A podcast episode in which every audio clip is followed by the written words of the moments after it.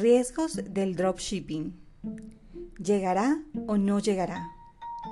¿Llegará o no llegará? se preguntaba Ciro dando vueltas por toda la habitación. Era una pregunta que le zumbaba en su cabeza una y otra vez. De eso dependía su futuro y el de su familia. Ayer debería haber llegado. Eso le aseguraron ellos, se comprometieron. Su amigo no le pudo haber fallado. Al fin y al cabo, él era prácticamente como su hermano.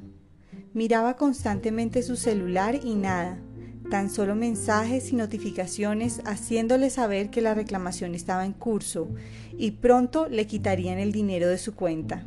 No se lo podía permitir. Había tomado la plata destinada al pago del arriendo y pedido prestado en todas partes. El negocio era redondo, la ganancia estaba asegurada. Su amigo le había dicho eso una y otra vez. Es más, su amigo se estaba volviendo rico con eso. Incluso le había mostrado sus cuentas, sus ingresos desglosados. El negocio era fácil, rápido y con poca inversión. Ciro había invertido tanto tiempo, noches en vela haciendo publicaciones de catálogos de productos y sitios web, buscando enlaces y enlazando otros, siguiendo cuidadosamente todas las recomendaciones e indicaciones de su amigo. ¿Llegará o no llegará? se preguntaba una y otra vez. Ya tenía tres días de retraso y le estaban pidiendo los soportes. No sabía qué hacer. Su amigo no le había dicho nada de eso.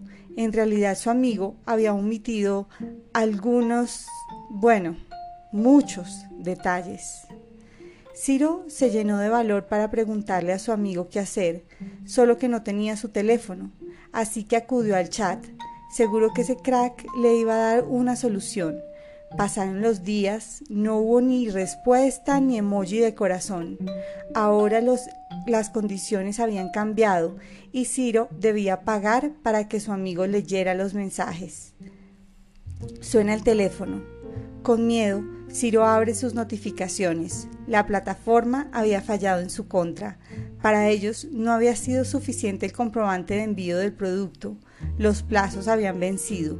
El dinero ya no estaba en su cuenta. Había perdido todo lo invertido y no tenía con qué pagar el arriendo. Estaba atónito. Su amigo, el influencer más famoso del dropshipping, le había fallado.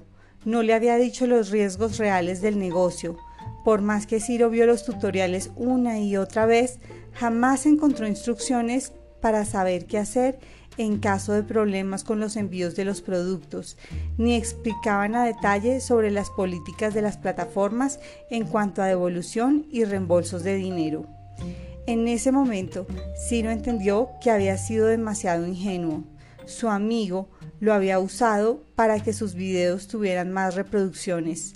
La lección Ningún negocio es tan bueno como ellos te dicen que será.